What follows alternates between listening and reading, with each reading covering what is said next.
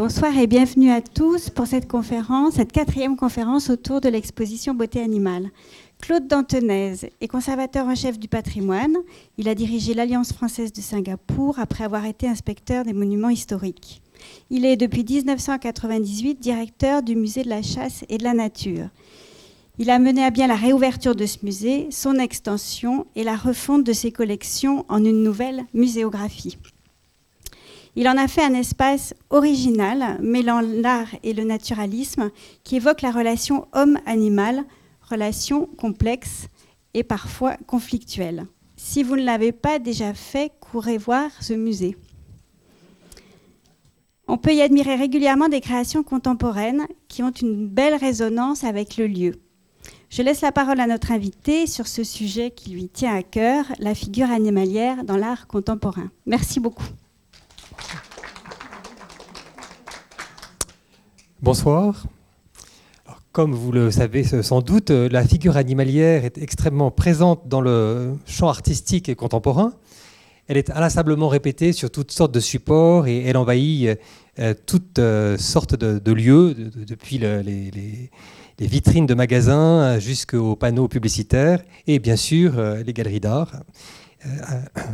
J'imagine que vous avez tous visité donc, la, beauté animale, l'exposition sous le commissariat d'Emmanuel Errand, qui est une célébration de, la, beauté de l'animal, et qui s'inscrit, exposition qui dans, toute une série euh, de manifestations du même type qui ont, euh, à un titre ou à un autre, célébré justement l'animal, et notamment euh, l'animal dans l'art contemporain. Une des premières expositions à signaler, c'est la part de l'autre qui avait été conduite sous le commissariat de, de Françoise Cohen au Carré d'Art de Nîmes et qui était une tentative justement d'exploration de ces figures animales dans la création contemporaine. Il y a eu aussi, euh, bien sûr, en, 2008, euh, Bêtes et hommes à la Villette, exposition donc, euh, qui réunissait un certain nombre d'artistes, ou bien Comme des bêtes, exposition au musée de Lausanne en 2008. En 2011, nous avons été très gâtés puisqu'il y a eu donc, une exposition au château d'Avignon, si loin, si proche, qui donc, explorait aussi donc, différentes formes de, de, figures animales dans l'art. Et puis, enfin, l'exposition euh, Bet Off, euh, euh, que, j'ai conduite avec l'aide de Raphaël Abril, et qui est conservateur au Musée de la Chasse et de la Nature. Ce soir, je voudrais m'intéresser à, la diversité de nature et de fonction de la figure animale dans l'art de notre temps. Alors, je vais me limiter à l'art contemporain, donc c'est peut-être pas inutile de, de rappeler exactement l'acception de ce terme, puisque la désignation art contemporain ne doit pas être uniquement prise au sens chronologique. Toutes les productions euh, contemporaines n'appartiennent pas à l'art contemporain. En fait, euh, c'est le croisement de certains facteurs, un facteur chronologique, effectivement, donc c'est l'art qui est euh, conçu depuis les années 60, mais également un facteur stylistique, puisque c'est un, un, art qui est conçu en rupture avec l'art moderne et les modes d'expression traditionnellement liés aux beaux-arts, la peinture, la sculpture, etc. Donc cet art contemporain utilise de nouveaux modes d'expression. Elle ne dénaigne pas la, peinture et la sculpture, mais, fait euh, son, profit de, techniques, de modes d'expression comme ce qu'on appelle les installations, les vidéos d'artistes, les performances. Plus profondément, l'art contemporain revendique son affiliation aux avant-gardes et à, l'héritage de Marcel Duchamp, cet artiste qui a en fait complètement bouleversé la notion d'art au XXe siècle. Et on peut dire que l'objet de son investigation artistique est d'ordre conceptuel. Alors, a priori, cela est peu compatible avec ce que j'appellerais l'art animalier. Hein, l'art animalier qui est donc euh, très largement représenté euh, dans l'exposition La beauté animale. Qu'est-ce qui peut définir l'art animalier? C'est, disons, les œuvres d'art où l'animal est le sujet ou le thème de l'œuvre. Euh, l'artiste cherchant à travers ses œuvres à exprimer au plus près les caractéristiques de l'animal. L'art animalier constitue euh, depuis très longtemps un, genre à, part entière. C'est ce que rappelle effectivement l'exposition que vous avez vue, qui réunit des œuvres où l'animal est représenté pour lui-même, sans présence humaine. Cet art animalier continue d'inspirer nombre de créateurs qui poursuivent parfois avec talent une tradition séculaire. Mais je n'en parlerai pas ce soir, puisque ça ne relève pas de l'art contemporain. Alors curieusement, dans la production du XXe siècle, il semble que l'art moderne, donc qui est l'école qui a précédé l'art contemporain, l'art moderne ne s'est pas tellement intéressé à l'art animalier. cet art moderne qui lui-même se définissait en, rupture avec, disons, le romantisme et, tous les, avatars bourgeois, dont l'animal s'était fait en quelque sorte l'ambassadeur. Donc cet art moderne a un peu dédaigné, même beaucoup dédaigné la, la figuration de l'animal. Et on, trouve ce même désintérêt dans euh, l'avant-garde euh, du euh, milieu du XXe siècle. Et en fait, ce n'est que très récemment qu'il y a un retour en force de la figure animale dans la création contemporaine. Si les, artistes de génération précédente jugeaient l'animal peu compatible avec l'image de la modernité, on pourrait dire maintenant qu'il est devenu tendance en quelque sorte. Donc retour de la figure animalière, mais non de l'art animalier. Euh, j'insiste là-dessus, puisqu'en fait, euh, vous risquez d'être un peu surpris ou déçu euh, par les, images que je vais vous montrer, qui, précisément ne sont pas de, beaux animaux, où les animaux ne sont pas représentés pour eux-mêmes. Alors, à dire vrai, de tout temps, la représentation de l'animal ne se limite pas à cette fonction d'art animalier. Qui est donc si bien représentée au Grand Palais. il y a deux, autres fonctions qu'on va retrouver dans l'art contemporain on peut dire que, la figure animalière est utilisée par les artistes en tant que motif euh, qui se prête donc à, un jeu plastique. Et c'est également un élément de langage. Donc, euh, il y a à la fois cet, aspect donc, euh, jeu plastique et puis élément de langage, donc tout, toute la fonction symbolique de l'animal. C'était vrai pour l'art classique, c'est également vrai pour les œuvres que je vais vous présenter, où l'animal intervient tantôt comme, comme motif, tantôt comme symbole. Alors, pour arriver à, classer cette très très grande production euh, dont je vais vous présenter un petit échantillonnage ce soir, euh, qu'il faut trouver un, ordre. Et, je pense qu'un euh, un, critère peut-être assez intéressant justement pour arriver à, classer et classifier ces, productions, c'est la notion de frontière entre l'homme et l'animal. Vous savez que cette frontière, la, perception de l'animal comme, comme un autre, cette espèce d'altérité de l'animal, c'est une posture traditionnelle de la, culture occidentale, hein, puisque l'homme se vivait dans la tradition humaniste comme étant séparé des autres composants de la nature. Et euh, elle marque donc euh, toute euh, la production artistique, au moins depuis le Moyen Âge et la Renaissance elle est encore très présente euh, dans la création contemporaine. Mais cette notion d'altérité est euh, de plus en plus contestée, à la fois euh, par la science et par les milieux culturels. Donc nous allons voir comment en fait les artistes se positionnent par rapport à cette question de savoir si l'animal est un autre ou, si c'est un, autre nous-mêmes. Et puis d'autres artistes également dépassent cette espèce d'opposition, de savoir si l'animal est un autre ou si c'est de la même nature que nous-mêmes, et pour parler au nom de la communauté du vivant. Donc, la première partie de mon exposé, donc, euh, je vais parler de, ces, animaux, de ces artistes qui considèrent l'animal comme un autre. Alors, l'animal euh, euh, est très proche de nous, puisque c'est un être vivant comme nous, mais il ne parle pas. Et cette relation de voisinage, cette proximité, nous permet d'en faire un terrain privilégié de nos transferts affectifs dès qu'il s'agit des bêtes, il paraît difficile de ne pas avoir justement ce transfert affectif. Les animaux sont soit sympathiques, soit antipathiques, euh, soit méchants, soit gentils. Nous projetons sur eux nos propres sentiments, nos idées. Précisément, donc, euh, ça va être une des postures euh, de l'art contemporain, je vais le développer tout à l'heure, certains artistes vont s'intéresser à, nier à, reléguer cette dimension affective dans la représentation de l'animal et d'une manière qui est tout à fait originale dans la création euh, occidentale.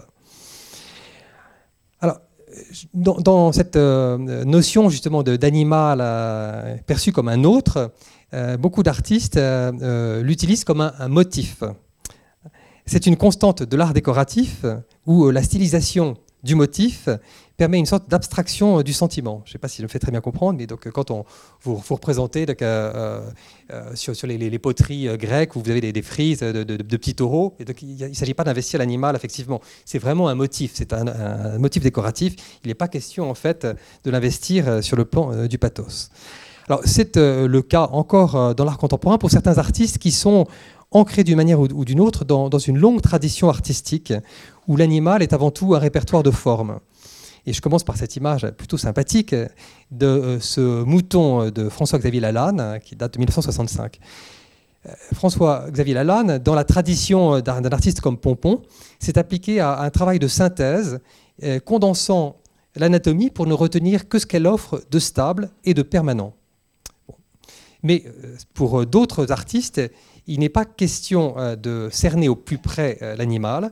Le plaisir provient au contraire de la distance prise par rapport à la réalité.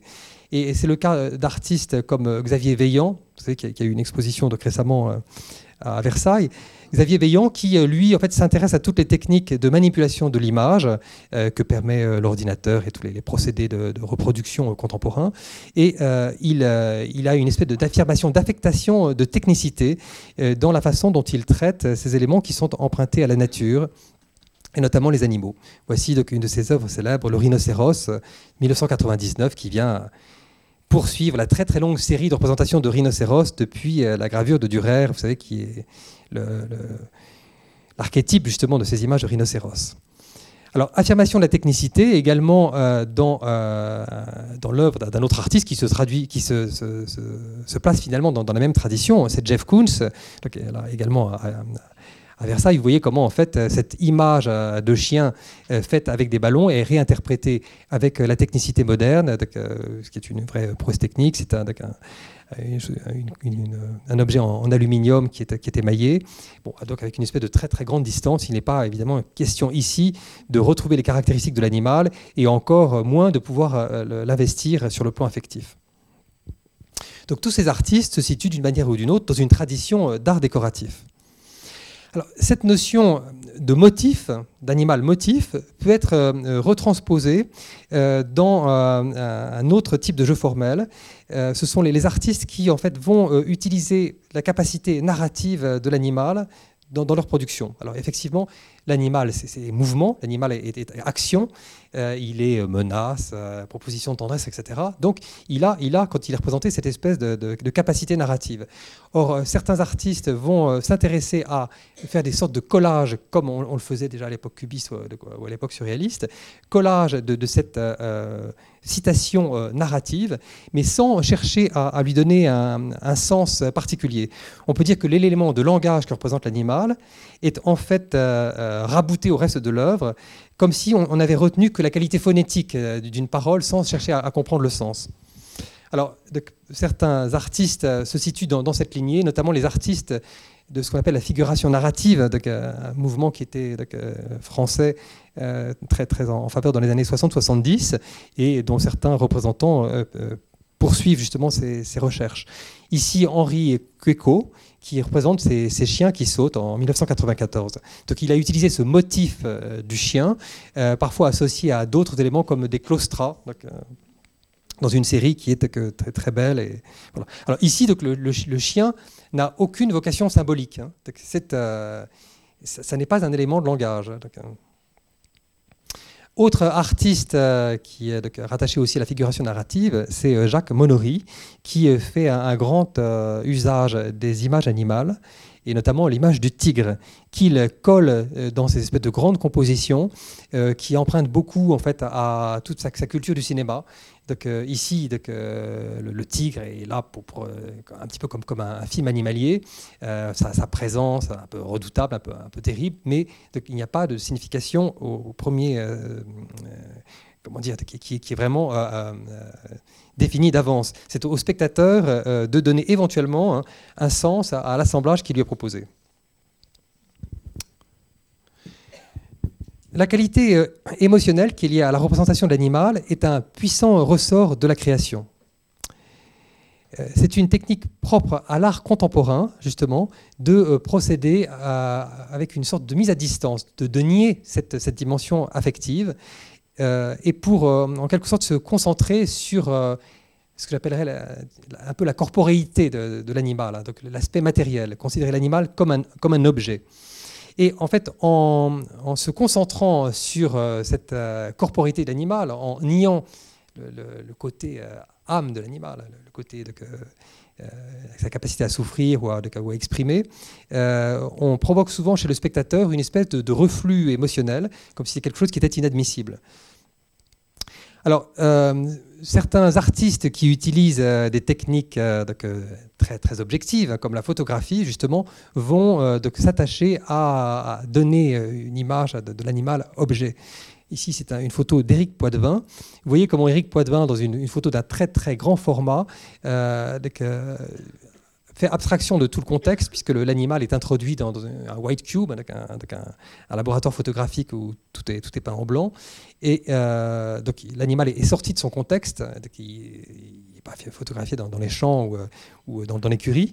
Et euh, par ailleurs, Éric Poitvin va, d'une manière assez radicale, couper l'animal en deux et supprimer le visage, la, tête de l'animal, qui est en fait euh, précisément la, partie du corps par laquelle passe l'expression, passe le ressenti de l'animal. Donc il se concentre sur cette croupe qui est vraiment présentée comme, comme un objet. Donc, exercice d'objectivation extrême.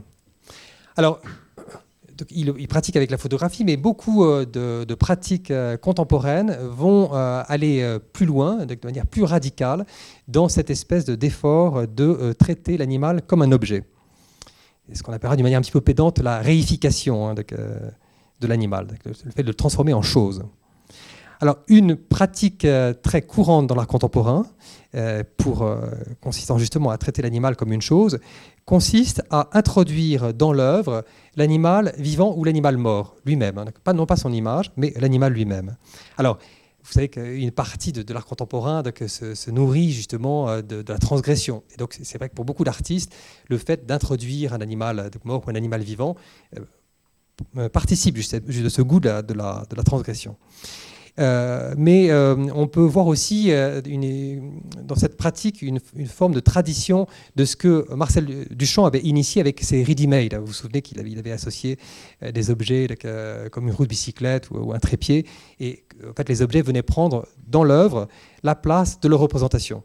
Donc cet emploi de l'animal, et notamment de l'animal mort, réellement euh, représenté dans l'œuvre est une chose qui est déjà ancienne, puisque euh, une des premières illustrations, qui n'appartient donc plus à, l'art contemporain, c'est cette œuvre de, Miro, qui s'appelle Objet, qui date de 1936, où euh, Miro avait introduit un perroquet empaillé, collé sur des objets à la, manière des collages surréalistes. Mais euh, donc les, surréalistes en, ont fait quelques, emplois, comme ici euh, Victor Brauner, qui est connu euh, pour ses peintures, mais qui a fait ce avec le, collage de, parties d'un animal naturalisé sur un, meuble. Dans le pop art ou chez les nouveaux réalistes, l'animal naturalisé va être agrégé à une accumulation d'objets issus du quotidien. un des exemples précoces chez cet artiste américain qui est Robert Rauschenberg, qui s'appelle Monogramme en 1955, où il a ici une tête de, bouc naturalisée euh, collée sur un, sur un pneu avec des objets donc, euh, issus du quotidien. Alors, dans de nombreuses œuvres, cet animal naturalisé a un rôle narratif, euh, notamment dans la, création plus proche de nous, comme euh, cette œuvre, ces œuvres de Maurizio Catlan, qui a beaucoup utilisé de la taxidermie. Alors, Maurizio Catlan est, un artiste qui est très euh, sensible à, la culture de ce qu'on appelle les cartoons, les, dessins animés, les, bandes dessinées. Et euh, euh, vous savez comment, euh, notamment dans les bandes dessinées, parfois les graphistes, les, artistes jouent avec euh, les, contraintes du genre, avec le cadre notamment, l'image pouvant passer de, l'un à l'autre. Et c'est un petit peu ce qu'il a voulu exprimer ici avec ce, cheval qui a bondi et qui a voulu s'échapper du cadre, puisqu'en fait la tête, vous voyez, est, enfouie dans le mur. Donc, ce qui est assez intéressant, c'est que l'animal naturalisé a une présence très très forte et en fait, il est plus vrai à la limite que ce qui l'entoure. Quand vous voyez ça, donc, vous faites confiance à la figure du cheval, plus que finalement euh, à la nature du mur. Donc, euh, en, s'engouffrant comme ça dans le mur, euh, il, en quelque sorte, il met en, doute l'existence du mur, l'existence du cadre. Il y subvertit un petit peu le contexte dans lequel l'œuvre est présentée. Donc, euh, à chaque fois, il y, a, une échelle de valeur euh, dans la véracité des, objets qui composent l'œuvre, euh, l'animal naturalisé lui-même étant au sommet de cette échelle de valeur. Alors, une autre artiste que, j'ai présentée donc à, à à la conciergerie, utilise le même procédé. Il s'agit d'une artiste, jeune artiste qui est d'origine irlandaise, qui s'appelle Claire Morgan, et ici, euh, dans un contexte plus poétique euh, que chez Maurizio Catlan, elle, intègre donc une chouette qui, elle, paraît donc bien réelle, à euh, une composition, une structure géométrique qu'elle a réalisée ici avec des éléments de nature. Donc c'est comme s'il y avait en fait l'interférence entre deux mondes de nature complètement différente. Le monde naturel hein, de, la, chouette, et puis ce, monde abstrait qu'elle a fait avec, tous ces éléments qui sont donc accrochés selon des plans géométriques extrêmement rigoureux. Le plus souvent, euh, l'insertion euh, dans une, œuvre euh, d'une dépouille animale n'a rien d'aimable. Ici, chez Claire Bourgan, c'est une œuvre qui, a priori, est très romantique, qui a, eu beaucoup de succès. mais parfois, cette, dépouille animale peut susciter l'effroi, voire le dégoût. Hein. Cette, chose morte peut faire osciller le regard, justement, entre le, plaisir et l'horreur. Et euh, une, artiste comme Delphine Gigou-Martin euh, utilise précisément cette dimension de, répulsion dans certaines de ses compositions donc ici, cette pièce qui s'appelle euh, euh, Don't Believe in Christmas, hein, c'est un, un, cheval dont les jambes ont été tranchées, elle fait tomber une pluie de neige dans, l'installation. Euh, ne, ne, croyez pas dans, le Père Noël, donc bien sûr l'animal ne va pas repousser, les jambes ne vont, pas repousser. Donc une œuvre qui était assez cruelle. donc Delphine Gigot-Martin, est, dans son travail, c'est assez caractéristique. l'animal intervient vraiment justement comme élément de narration et elle procède un peu comme justement dans la figuration narrative, c'est au au spectateur de reconstituer, euh, de, proposer finalement un sens à, ce, qui, ce qui est offert sous ses yeux. Alors, je parlais tout à l'heure euh, de la véracité euh, de l'animal naturalisé, qui est, quand il est intégré comme ça dans une composition, donc quelque chose de, de marquant, de déterminant. ce qui est aussi assez intéressant, c'est que l'animal naturalisé garde une présence émotionnelle très forte plus que toute autre forme de représentation, plus que la peinture, plus que la photographie, le fait d'avoir euh, un animal euh, empaillé ou issu de la taxidermie ou naturalisé sous autre forme dans une œuvre, c'est quelque chose qui euh, inévitablement donc, suscite chez nous une émotion assez forte. Et c'est assez étrange parce que, en fait, si vous, je crois que vous avez une conférence, je ne sais pas si vous y avez assisté, donc sur les, notamment les, techniques de taxidermie, vous savez que la taxidermie, c'est quelque chose qui est en, fait un processus extrêmement complexe de, de, fabrication. Hein, c'est euh, un animal euh, taxidermisé est en quelque sorte un, animal, un objet manufacturé, puisqu'on a dû séparer la, peau de l'animal, euh, la, préparer et la tendre sur une forme en polystyrène. Donc finalement, il reste assez peu de choses de l'être à travers toutes ces transformations. Néanmoins, nous, réagissons très très fortement de, à ces images. Même quand elles s'éloignent de, de, la réalité, de, la ressemblance un artiste comme euh, Christian Gosenbach, un jeune artiste suisse, va euh, travailler justement sur cette euh, dimension émotionnelle de la peau. ici, il a retourné une peau de lapin qu'il a donc mis sur un, mannequin en forme de peau de lapin pour faire une espèce d'image qui est ironique, mais également un peu douloureuse. Hein, on souffre pour ce pauvre lapin, alors qu'en fait, il était évidemment mort avant qu'on lui inverse, le sens de sa peau. Bon, c'est une espèce d'humour grinçant qu'il a beaucoup pratiqué. Dans un, autre registre, une, merveilleuse artiste euh, comme Berline de Bruyère, qui est une artiste euh, belge, euh, va, elle, tenter d'infuser du pathos, hein, de, la, souffrance, de la capacité à, souffrir, dans des formes presque abstraites. Elle utilise des cires anatomiques pour faire des, anatomies d'apparence humaine, mais elle utilise aussi beaucoup la, peau animale et notamment la peau de cheval, qu'elle travaille de façon presque abstraite, hein, mais dans, cette, distance prise avec la réalité, elle arrive à, garder, même à renforcer en quelque sorte euh, la dimension euh, de pathos. Vous voyez ici comment euh, ce, demi-corps de cheval, qui ressemble très vaguement à un cheval, parce que vu de loin ça peut être une couverture plissée suspendue au mur, est quelque chose qui est douloureux en soi. Alors, je vais conclure donc, ce, petit insert sur euh, l'usage de, la, taxidermie des animaux naturalisés, avec euh, bien sûr euh, l'œuvre d'un artiste qui est très radical dans l'usage qu'il fait justement de, l'animal mort. C'est Damian Hirst, dont vous savez qu'il a, fait scandale avec ces animaux tranchés, conservés dans du formol Notamment, il, a présenté une œuvre où en fait on voit une vache qui, est sciée en deux avec le, veau qu'elle porte en elle. Bon, donc ce sont évidemment des, tentatives un, peu extrêmes. Alors quand on voit une œuvre comme celle-ci, on, peut se demander en fait quelle est la nature de l'objet qu'on a sous les yeux. Est-ce que c'est un animal? Est-ce que c'est la figure d'un animal? Est-ce que c'est un, être?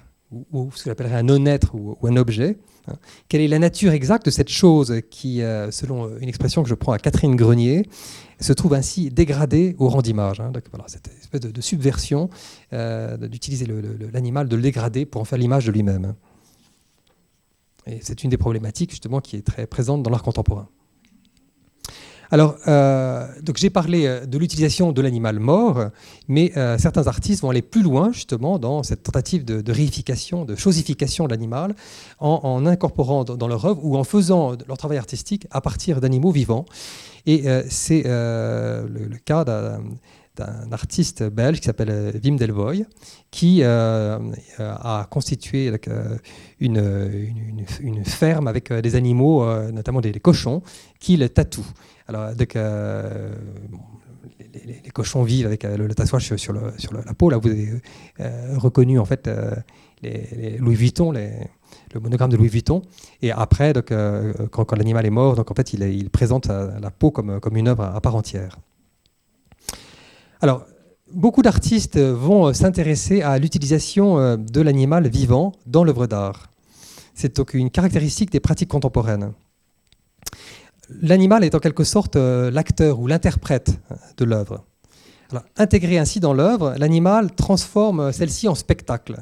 Sa présence apporte un élément de fragilité, puisque bon, l'animal, sauf si c'est un animal de cirque, mais, on ne lui fait pas apprendre son rôle, donc euh, euh, il, fait, ce qui lui passe par la tête, donc un élément de fragilité.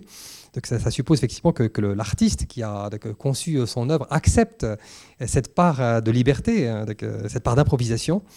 Et euh, donc en, apportant justement cette, cette part d'interprétation, il y a donc un élément de fragilité qui est quelque chose qui est assez euh, intéressant sur, le plan euh, émotionnel.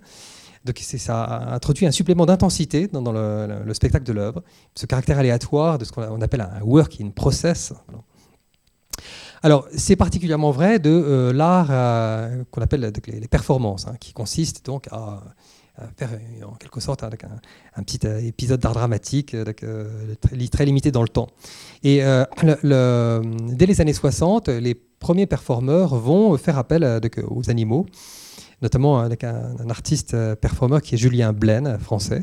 Mais une des, performances les plus célèbres, hein, qui sert tout le temps de, de référence, c'est bien sûr celle de Joseph Beuys, euh, qui euh, est resté euh, enfermé pendant plusieurs jours à New York dans une galerie avec un, coyote. Donc il a dû en fait cohabiter, donc enfermé avec, avec cet animal sauvage dans une espèce de, rapport d'observation, de, de, crainte, d'esquive. Donc bon, tout à fait intéressant.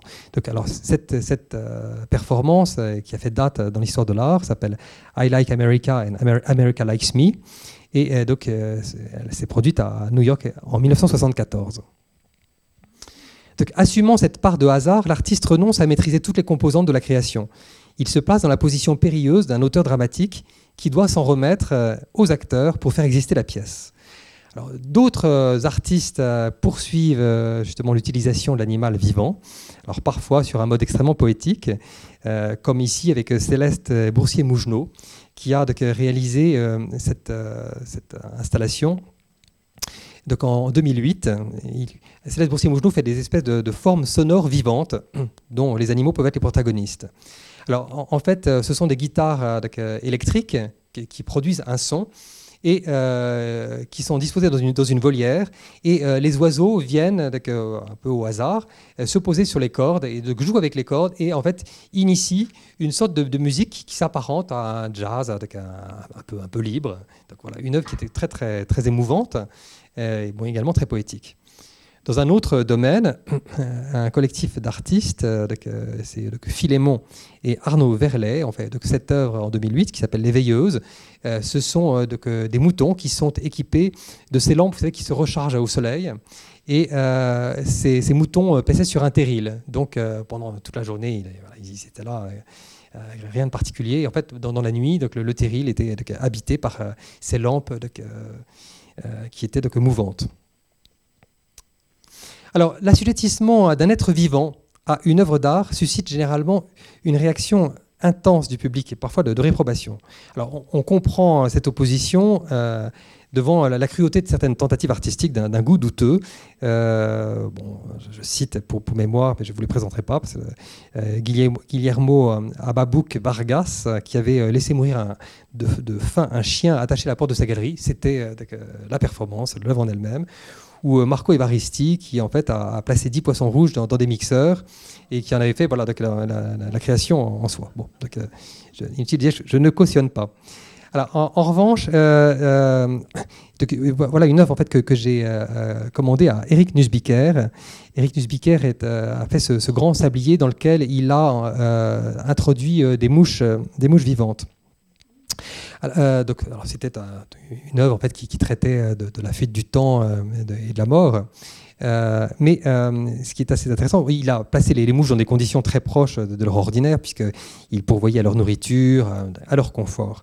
Alors pourtant, le, public vis-à-vis de, cette œuvre a eu des réactions parfois assez vives, que je trouve tout à fait intéressantes et symptomatiques, comme si en fait la mouche pouvait avoir une souffrance psychologique liée à l'incarcération.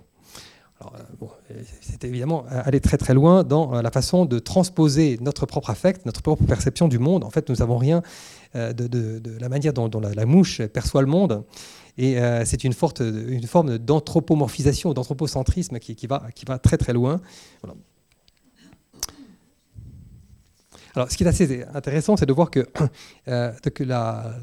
l'émotion que peut susciter donc, cette œuvre est à la fois donc, liée au fait que nous nous mettons à la place de la mouche, mais euh, également euh, lié au reflux émotionnel dont je parlais tout à l'heure, euh, face à cette choséification hein, d'un animal aussi, peu considéré soit-il, parce que bon, la mouche n'est pas un animal très sympathique, et, je pense que si, vous en avez une qui vient dans votre assiette, vous, n'aurez pas beaucoup de scrupules à la tuer.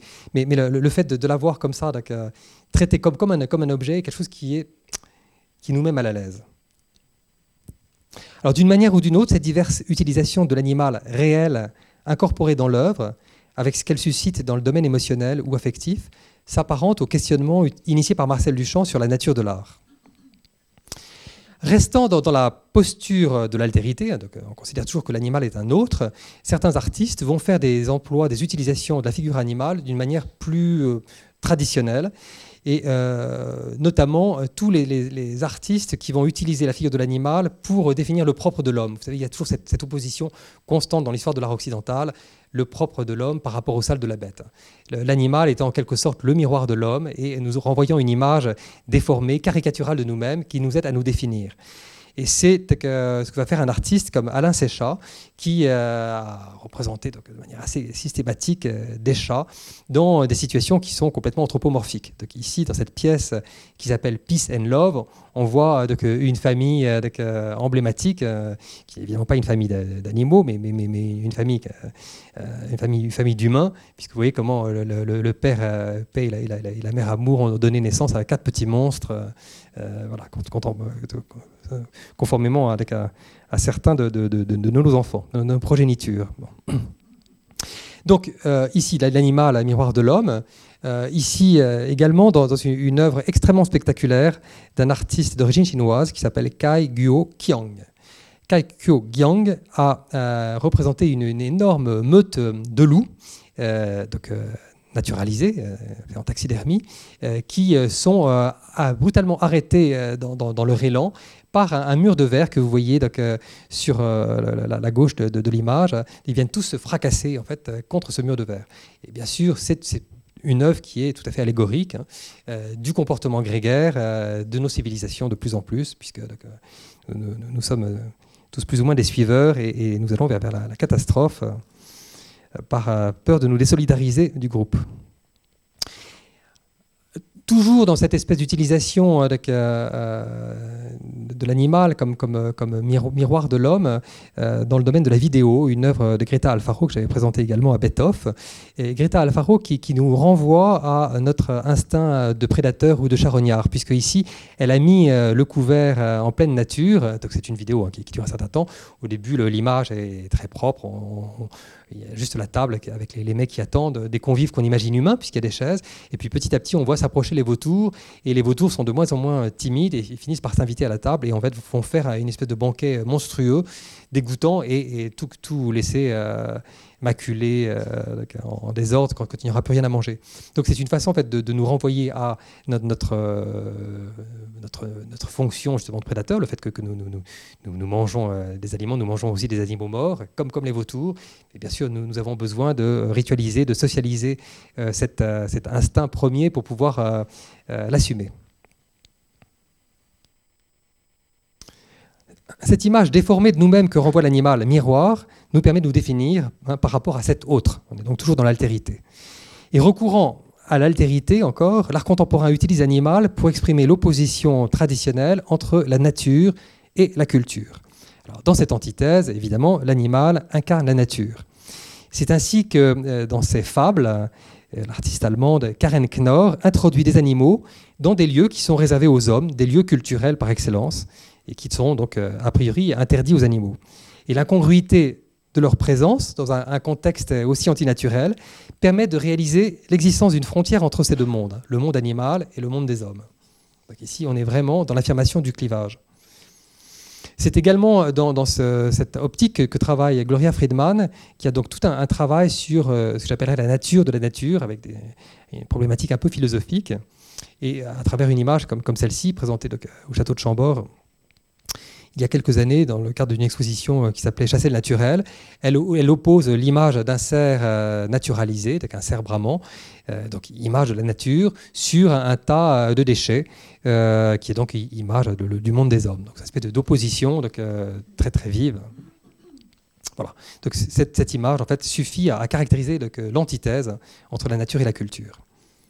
Alors voilà, j'ai fait un, parcours rapide en fait de, toutes ces postures artistiques qui, euh, qui supposent, euh, euh, qui, perçoivent l'animal comme étant donc un autre, qui sont justement dans, cette notion d'altérité. Mais ce qui est tout à fait nouveau dans l'art occidental, c'est l'abolition de la frontière entre l'homme et l'animal. De plus en plus, une révolution intellectuelle s'opère depuis le 19e siècle. Vous savez déjà, Darwin avait rendu un peu branlante avec euh, la frontière qui était bien établie par, l'humanisme. Ensuite, euh, des théories comme celle de Freud, euh, puis tous les travaux des ethnologues vont à chaque fois amener à, s'interroger sur la nature de, la frontière entre l'homme et l'animal et même en fait de son existence. Donc consécutivement, la figure animalière va changer de sens. Donc, euh, naguère, je vous l'ai montré, on employait surtout l'image de l'animal pour définir l'humanité par contraste.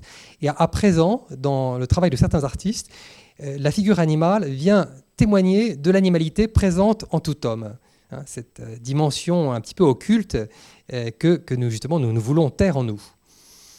Alors, euh, c'est euh, le cas euh, d'un artiste qui a, beaucoup travaillé justement sur le, rapport homme animal, qui était Oleg Kulik, un artiste russe, et qui a fait toute une série de performances ici dans les années 90, où, tenu en laisse et, nu comme un animal, en fait, il, se jette sur, les, passants et, les morts. Donc, voilà. Et c'est une image qui est, qui est, extrêmement gênante, puisque il,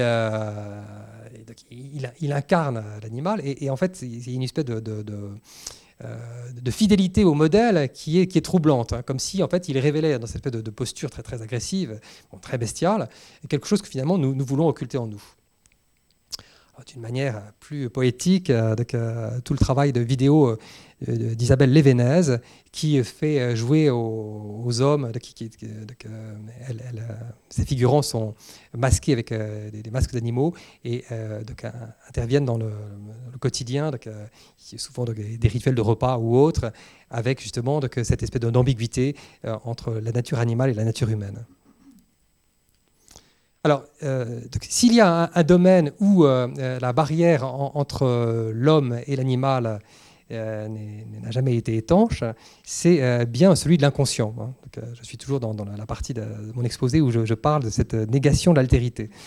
Et beaucoup d'artistes vont, depuis, Freud, en fait, s'inspirer justement de la psychanalyse, des données de la psychanalyse pour parler d'une espèce de, présence animale l'homme. Notamment ici, vous avez reconnu une œuvre célébrissime de Louise Bourgeois, ici présentée au Jardin des, Tuileries en, en 1999. Non, je pense qu'en fait, il y a une erreur, c'est en 2009. Euh, donc l'araignée de Louise Bourgeois rejoint euh, euh, le cafard de la métamorphose hein, et les, contes animaux de Franz Kafka. cette espèce de, juxtaposition de, l'image animale et, de l'image humaine. Alors, fasciné par cette contiguïté entre l'homme et l'animal, certains artistes vont chercher à l'exprimer en évoquant euh, les états de la conscience où l'animal cesse d'être un autre. Alors précisément, en fait, je veux parler de l'enfance, puisque vous savez que l'enfant, euh, au début, surtout quand, il n'a pas encore fait l'apprentissage de la parole, n'a pas une très précise conscience d'être ce qu'il est et se vit en continuité avec le monde qui l'environne. Donc il se vit dans une espèce de continuité avec l'animal. Et euh, c'est euh, ce que Françoise Petrovitch euh, cherche à exprimer, notamment à, travers ses vanités, où il y a une espèce de, fusion, voyez, de perméabilité entre la tête d'un cerf et la, tête d'une poupée ou la tête d'un enfant. Donc, voilà. Et tout, son travail va consister justement à, exprimer cette, espèce d'émergence de la conscience de soi au moment de la, fin de l'enfance, de l'adolescence, qui va amener une séparation avec le reste du monde et notamment vis-à-vis l'animal.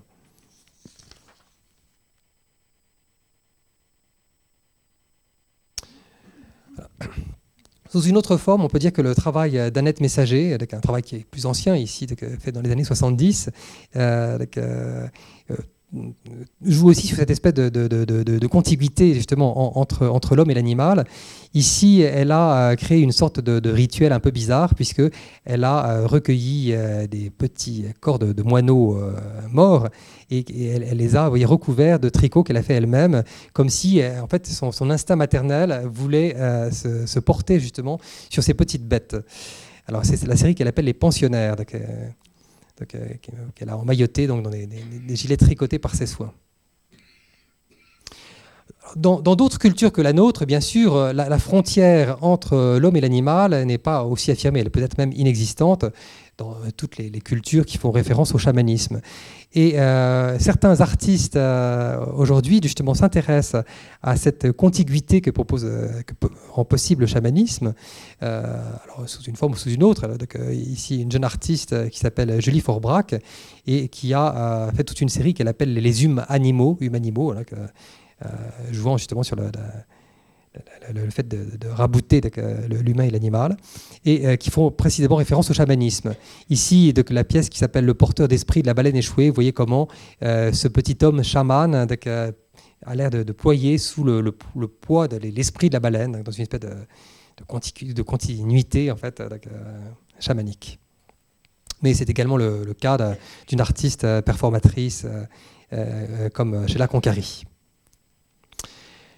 Alors, euh, également nouveau euh, dans euh, la, conception de l'animal. je pense que beaucoup d'artistes perçoivent désormais l'animal comme, un seuil. Ce n'est plus un objet qui est placé sous le regard, qui est beau à voir, éventuellement à reproduire, mais une porte qui permet d'accéder à un autre monde que le nôtre. L'animal a bénéficié récemment de la recherche intellectuelle, l'éthologie ou bien ou l'étude du comportement de l'animal constitue une discipline scientifique en pleine expansion et elle laisse espérer un avenir proche où nous pourrons peut-être communiquer avec les animaux. Il sera possible d'établir une communication. Mais euh, cette euh, recherche scientifique a euh, inspiré tout un, pan de la philosophie contemporaine, notamment un philosophe comme Gilles Deleuze s'est penché sur la manière particulière qu'a l'animal d'être au monde, selon son expression. Il s'efforce de penser l'animal et de voir comment l'animal, avec son système sensoriel, perçoit un sous-ensemble du monde, puisqu'il ne perçoit pas la, chaleur comme nous, il ne perçoit pas les mêmes couleurs que nous, il ne perçoit qu'un spectre réduit, ça dépend des espèces, mais euh, ce sous-ensemble du monde est pour l'animal lui-même son monde. Euh, donc, en, passant par le biais de l'animal, nous aurions euh, accès à des, des mondes différents du nôtre qui sont toutefois inclus dans notre monde. Alors, qu'est-ce que la tique, l'araignée ou le pou perçoivent de leur environnement C'est les animaux emblématiques de, Gilles Deleuze. Qu'est-ce que c'est en fait Peut-on endosser la, peau d'une chauve-souris? C'est un, autre philosophe américain qui s'était intéressé justement au monde tel que pouvait le percevoir une chauve-souris. Euh, donc, tous ces sous-ensembles du monde euh, sont des, perspectives captivantes pour les artistes et ouvrent un champ d'investigation illimité, euh, puisque ceux-ci ne perçoivent plus désormais l'animal comme un objet inanimé et opaque réfléchissant la, lumière, mais un seuil, une porte ouvrant sur un domaine encore inconnu. Donc l'animal n'est plus seulement un, autre, c'est surtout un ailleurs, hein, voilà, puisqu'il permet d'accéder à un autre monde. Euh, Jean-Christophe Bailly, euh, philosophe qui a, beaucoup euh, travaillé sur l'animal et notamment sur la peinture de, de Gilles dit que chaque animal est un frémissement de l'apparence et une entrée dans le monde. En chaque bête s'offre un territoire à explorer, un pays à conquérir, un nouvel espace où la magie reste possible. Alors, parmi les artistes qui vont justement tenter euh, d'adopter en quelque sorte le point de vue animal. Hein, donc, euh, euh, Gilles Ayot, artiste peintre maintenant de, décédé, a en fait consacré tout son, travail à la façon dont, l'animal percevait son territoire. Il a, il a peint très fréquemment des animaux en captivité. Et montre comment, je reprends Jean-Christophe Bailly, il montre ce prodigieux théâtre d'inquiétude qui est pour eux tout autour l'ouvert où ils sont jetés. Euh, parce qu'effectivement, l'animal est dans, un monde inquiet. Hein. Il est en permanence menacé, chose que nous oublions. Et c'est quelque chose que rend très bien une artiste euh, comme Tania Moreau, qui, euh, dans son travail depuis les années 2000, après être passée par quelque chose de très minimaliste, s'intéresse à la vidéo et prend souvent l'animal comme comme champ d'investigation, et elle le filme d'une manière très particulière euh, qui nous permet vraiment, permet aux spectateurs de se sentir dans la peau d'un animal.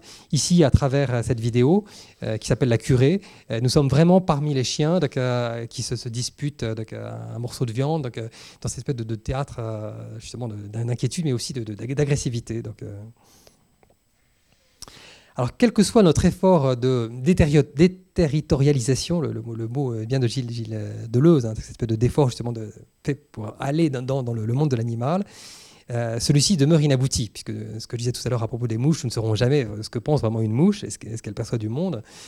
Nous ne pouvons pas rejoindre l'autre dans, son étrangement. Hein. Donc, le désir d'être son porte-parole n'est peut-être qu'un avatar de l'anthropocentrisme. Et donc une vidéo euh, euh, d'Ariane Michel, dont je n'ai pas d'exemple ici, justement, montre cette espèce d'impossibilité de, pénétrer complètement euh, l'animal et d'adopter son point de vue. Alors, dépassant la notion d'altérité ou d'identité, certains artistes vont considérer que nous faisons partie de la communauté du vivant et que nous partageons avec les animaux une communauté de sorts et d'intérêts. La puissance technologique que l'homme a conquise permet de plus en plus l'asservissement de la nature. cette perspective peut susciter l'effroi, hein, elle euh, suscite l'engouement pour les, mouvements écologistes. Dans ce contexte utilitaire, les artistes vont euh, explorer une autre forme de, réification euh, de l'animal, de l'animal transformé en objet. Instrumentalisé, manipulé biologiquement, il devient l'emblème d'une nature dénaturée. Hein dont le spectre hante l'imaginaire des artistes et de nos contemporains. C'est ainsi que Nicolas Darro euh, se réfère à, l'univers de la science-fiction en greffant des organes synthétiques sur des insectes, dans cette série qu'il a appelée Dronecast, qu'il a faite dans les années 2000. L'inquiétante mixité de ces animaux machines euh, trouve un, écho dans une autre forme d'art assez radicale, qui est l'art biologique, et qui s'applique à détourner à des fins esthétiques ou artistiques, les pratiques à laquelle se livre euh, la science. Et un, des plus euh, célèbres représentants de cet art biologique, c'est Eduardo Cac, qui a créé ce, lapin vivant, la lapine alba, qui est née en février 2000 et qui a été génétiquement modifiée grâce à, l'adjonction d'une protéine. qui, cette protéine qui donne aux méduses leur capacité fluorescente. Donc c'est un lapin vivant fluorescent. Il est allé plus loin puisque le, 11 novembre 1997, euh, en direct à, la télévision, il s'est fait implanter dans la jambe gauche un microcircuit qui permet d'inscrire son, corps et son identité dans une base de données d'identification d'animaux c'est poursuivre le positionnement des animaux. Donc, Eduardo Cac est désormais inscrit et reconnu par Internet comme étant un animal, et on, suit son, déplacement. Alors, c'est en France un, collectif d'artistes qui s'appelle Art orienté objet a poursuivi justement donc, cette espèce d'exploration un peu euh, redoutable hein, euh, d'une continuité euh, entre l'homme et l'animal, en se faisant en 2011 transfuser du sang de cheval. Donc, c'est une performance qui s'appelle Que le cheval vive en moi.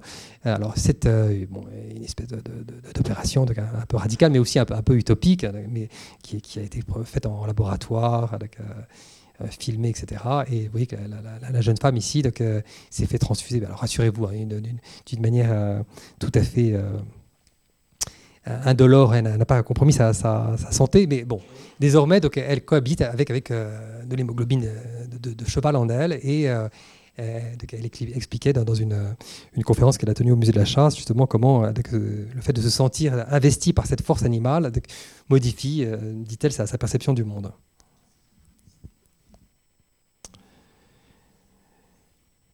Alors, aussi radicale soit-elle, cette expérience permet d'affirmer l'existence d'une communauté du vivant. Au-delà de la proximité biologique, nous sommes également liés par une communauté d'intérêts. On sait combien la gestion irrationnelle de la planète nous fait encourir de, grands risques, euh, le risque de, voir la, planète inhabitable.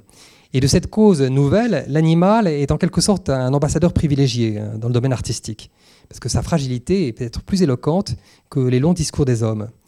Et euh, certains artistes s'engagent justement dans la défense de cette cause environnementale.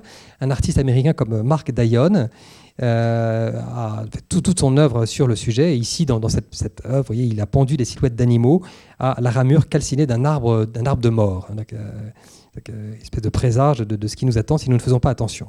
Donc ces cadavres d'animaux ravivent la grande peur millénaire, hein, celle du cataclysme redouté qui, anéantirait toute vie.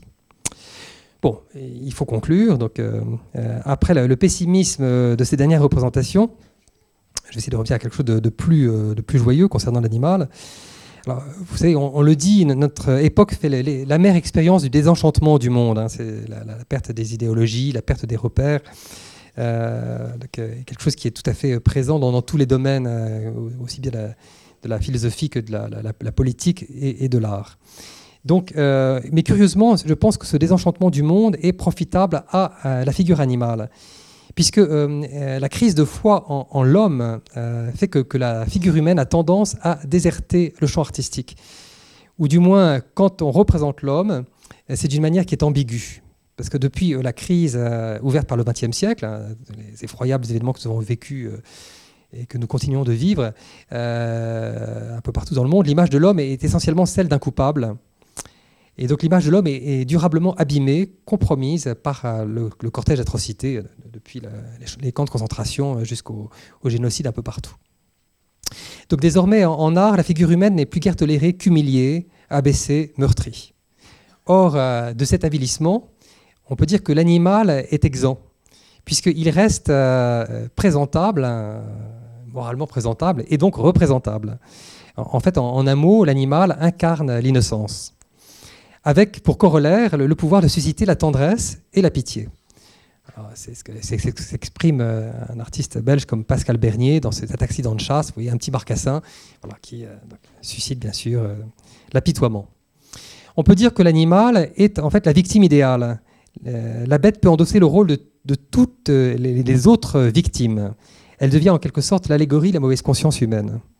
Et c'est une constante dans l'art occidental hein, depuis euh, Guernica, où euh, le, cheval qui était en quelque sorte euh, peint par Picasso avec la, métaphore des guerres, mais on retrouve dans, le travail à nouveau de Berlin de Bruyère, Flounder Fields, ce, cheval, ce cadavre de cheval qui aussi évoque l'horreur de, de, toutes les guerres. Mais l'animal, la victime, peut être aussi l'image de l'exploitation de l'homme par l'homme, ou bien euh, de l'asservissement des femmes. Ici, bon, un trophée de chasse un peu particulier de, Pascal Bernier à nouveau, euh, qui, fait évidemment allusion à la condition féminine, euh, l'objet de concurrence entre les mâles. Donc l'animal peut être aussi l'emblème euh, de euh, l'oppression des peuples, un très, beau travail de Gavin Younge, artiste sud-américain, qui a entièrement donc, voué son travail à l'évocation des souffrances de son peuple liées à la colonisation, à l'apartheid. En fait, en, représentant ici ce troupeau de, kaga, qui est une espèce de petits, zèbres actuellement disparus du fait de la colonisation, qu'il a ici traité en, vélin, c'est-à-dire en, peau de veau morné, il évoque à la fois la souffrance de son peuple et l'apartheid. Donc l'innocence de l'animal et la culpabilité de l'homme sont désormais les deux termes indissociables d'une antithèse où la présence d'une proposition fait ressortir l'existence de l'autre. Euh, l'homme coupable, l'animal innocent. Mais la figure de l'animal permet aussi de réenchanter le monde. Puisque c'est une figure innocente, on peut dire que l'animal appartient au temps antérieur à la faute, antérieur à l'apparition du langage, puisque s'il faut en croire les psychologues et les psychanalystes, euh, tout a, commencé à ne plus aller à partir du moment où l'homme s'est mis à parler, hein. euh, puisque tout devient très compliqué. Euh, donc, je reprends la, parole justement d'un psychanalyste qui est, Gérard Wachsmann, qui dit que l'animal nous fait entendre une voix de pur silence. En définitive, il est assimilé à une sorte d'enfance de l'humanité et focalise ainsi la nostalgie de ce paradis perdu.